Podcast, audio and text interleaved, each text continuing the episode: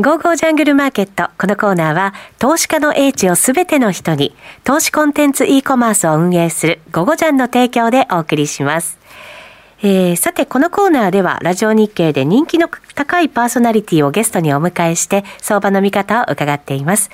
今日のゲストは、スプリングキャピタル代表の井上哲夫さんです。聞き手は鎌田記者です。お願いします。井上さん、こんにちは。こんにちは。本日よろしくお願いいたします。ますはい。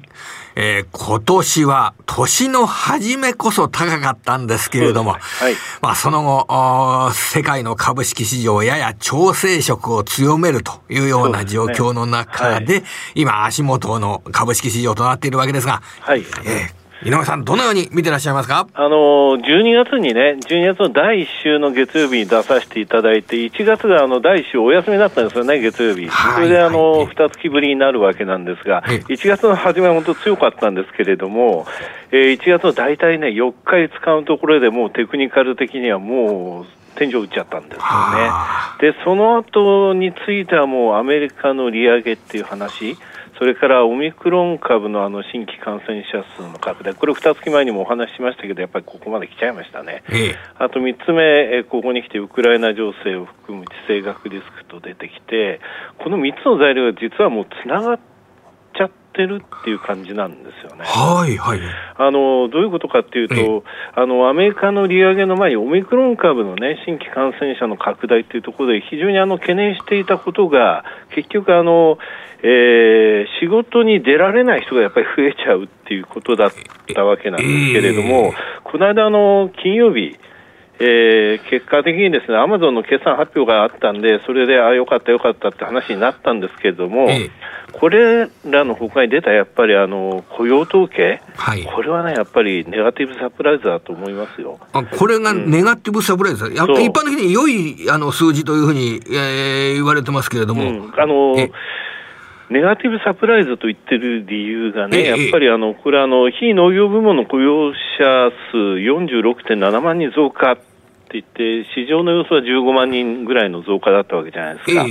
けど、これあの、ひょっとしてマイナスなんじゃないのって話まであったんですよ。えー、これあの、なんて言いますか、有給休暇取って休める人っていうのはカウントされないんですよね。えー、そういったあのことが2年前にも話題になったんですが、でその後結果的に出てきたのが、労働省が発表したのは1月の就労不能者。604万人いたってことなんですよ。あそうなんですか。これ12月310万だったんですが、うん、604万って500万ぐらいいるんじゃないのって言われたら604万って、これ、どれぐらいショックな数字かというと、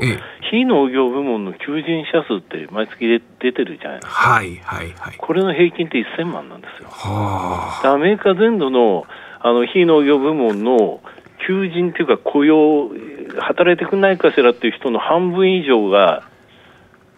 就労不能だったと。あ実は家にいらっしゃったとか。そうそうそう。えー、そのためあの、スーパーマーケットはすっからかんとかそういうの出たじゃないですか。えー、で結果的に平均時給っていうのは前年同月比で5.7%、1月増えたわけですよ。はい。これはもう、あの2020年の数字抜かしたらとてもなとても高い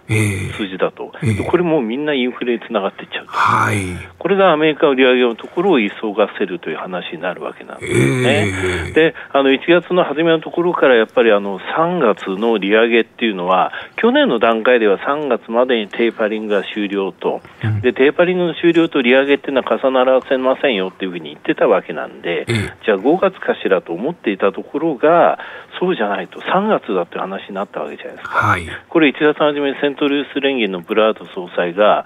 3月って言っちゃったわけですよ。えー、でその後あのアトランタ連銀のボスティックさん、クリーブランドのメスターさん、カンザスシティのジョージさんと、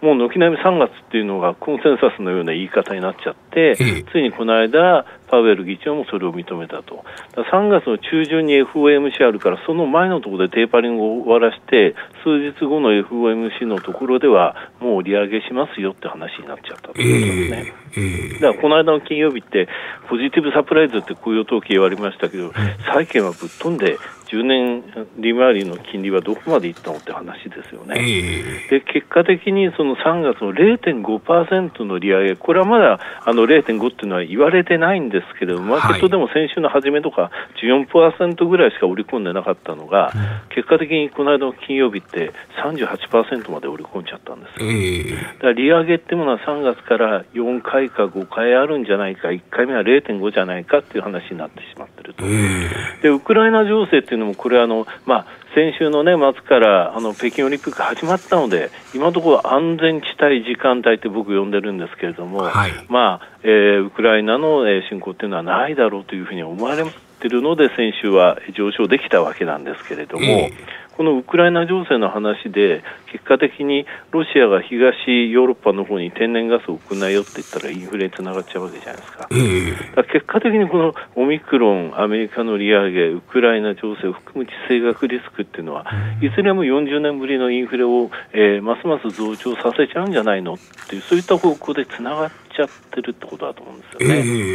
えー、そういったところが非常にあのここ元の不安感を、えー、やっぱり根底にあるとい。うことなんですけども、はい、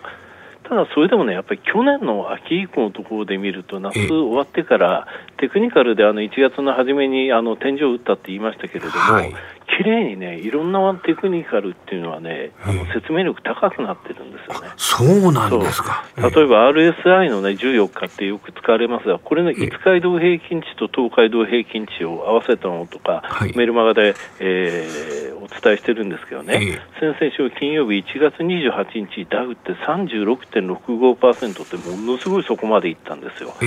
これ、あの RSI の14日って考えてみれば0から100じゃないですか、はい、これ2つ出したって0から200なんですよ、ええ、これ36.56って、実はコロナショックの時よりも全然低いの。あそうなんですか。2014年以降で一番低いところなんです、え、それは先々週金曜日で、結果的に先週は戻れたと、うん、まあ、ダウは1.04%、えー、戻しましたけど、ナスダック2.37%、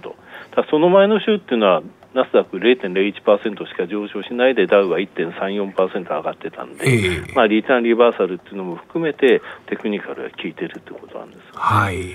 そういった中でまだテクニカルがあの効くまあ、あの5日、25日、75日移動平均3つ足して5プラス5%のところが天井でマイナス10%はそこっていうのは12月もお伝えしたんですが、はい、これ、きれいにその状態の中をレンジで動いてるんですよ。えー、でマイナス10%、この間1月末につけて戻ってきたと、えー、アメリカについても、えー、こういう状況が続いているので、まだまだテクニカル有効な時間帯ってね、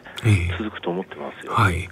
今、5日、25日、75ですと、動平均、はいはい、これを足すわけですね。全部足す、ええ、全部足して、これがプラス5%、あとマイナス10%っていうところまでいったら、ええ、これが天井とそこでそのレンジの中を動いてると、え、そういった動きがずっと続いてるんですよね。なるほど。えー、じゃあ株を買うときっていうのは、この合計があのマイナス10%に近づいたところとそうそう、あとそこを打って戻って、えー、まあ、この15年ぐらいのところを見てみても、えーこれあのかなり有効なんですよね。わ、かりました、うん、これからもそれを見つめていきたいと思います。はい、あのメールマガで紹介していきますはい、はい、あのー、最後に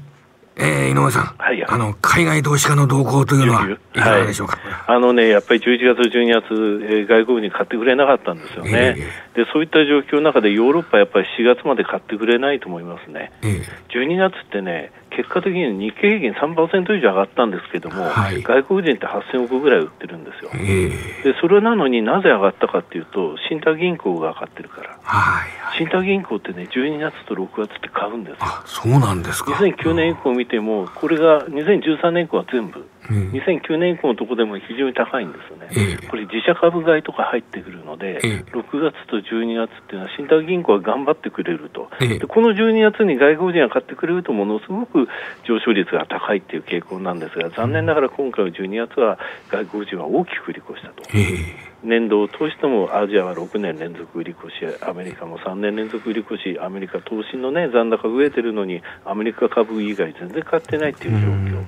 月まで頼みの綱のヨーロッパっていうのはなかなか出てこないなと、うん、そういうふうには考えてますね。いきなり買ってくるような要素は乏しいという考えざるを得ないそうですね、あのまあ、大型株のところは買われて、先物の売り越しを少し買い戻すっていう動きは、